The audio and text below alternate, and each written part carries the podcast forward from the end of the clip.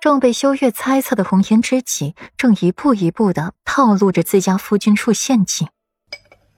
夫君，我听说你们男人呢，最是受不得质疑了，越说你们不行，你们就越不服气，一定要做到行。夫君，你是这样的人吗？你行吗？顾软的手肘撑在了矮桌上，轻轻的托着下颚，另一只手在棋盘上放下了一枚棋子。声音太过的纯澈干净，裴玉一时不防备，被顾阮套路进去了，脸色黑黑。为夫一直很行。凉凉的一句话从裴玉的唇瓣里吐出来。那那夫君，你做我的小白鼠行不行？顾阮低下头，认真的看了看棋盘，又落下了一枚白子，迟疑了半盏茶时间，抬起了头。眼神晶亮的望着裴玉，满是期待，令人舍不得说出拒绝的话。裴玉张了张口，刚想要再说什么，就被顾阮兴致勃勃的堵住了嘴。夫君，答应了就不能反悔了，你等着，我去拿药。顾阮生怕裴玉反悔，连连从美人榻上下来，穿鞋往外边走，把裴玉晾在了屋里，对着棋盘思索。小美人的棋艺愈发的精湛了，都不给人留活路了。等到小美人把药端来，吹得温热了，又把药碗往自己的前面推了推，笑得一脸的谄媚，半点没有平时娇气的模样。夫君，你别这么看着我，快，良药苦口。夫君，你快喝了吧。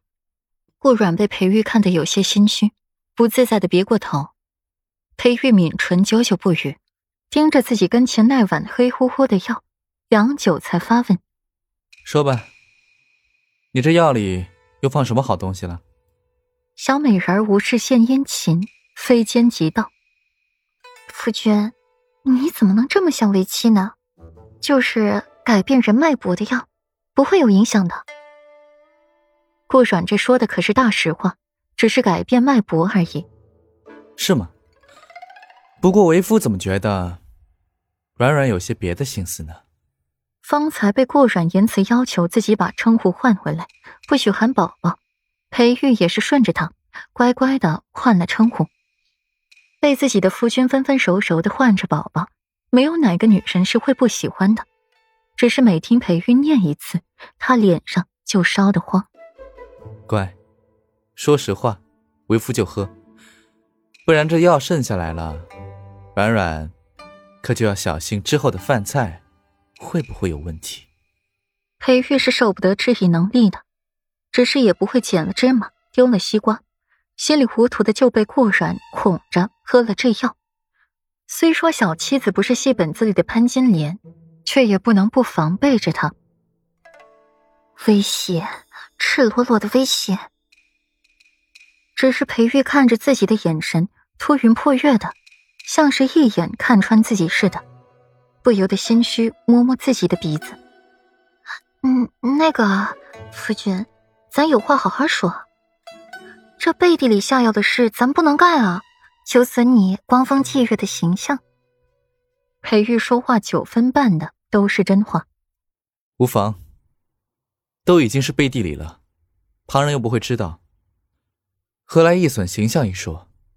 裴玉的眉眼晕开了一抹淡淡的温柔，看着顾软的眸子里更是溺宠的滴水，说话缠卷温柔，低声细语的，而且还说的特别有道理。顾软情不自禁的点了点头。不对，你别忽悠我，你就说吧，这药你喝是不喝？顾软看着那碗药，犹豫一下，似乎是想要强灌。不喝。你的激将法也没有用，乖乖说实话。裴玉的态度坚决，让顾阮半点转圜余地都没有，盯着他看许久，才磨磨蹭蹭的回答，声若蚊蝇。若非裴玉听力好，不然可真是一个字也听不见了。由此可见，小美人儿的这碗药不简单。若非做了亏心事，又怎会是这副表现呢？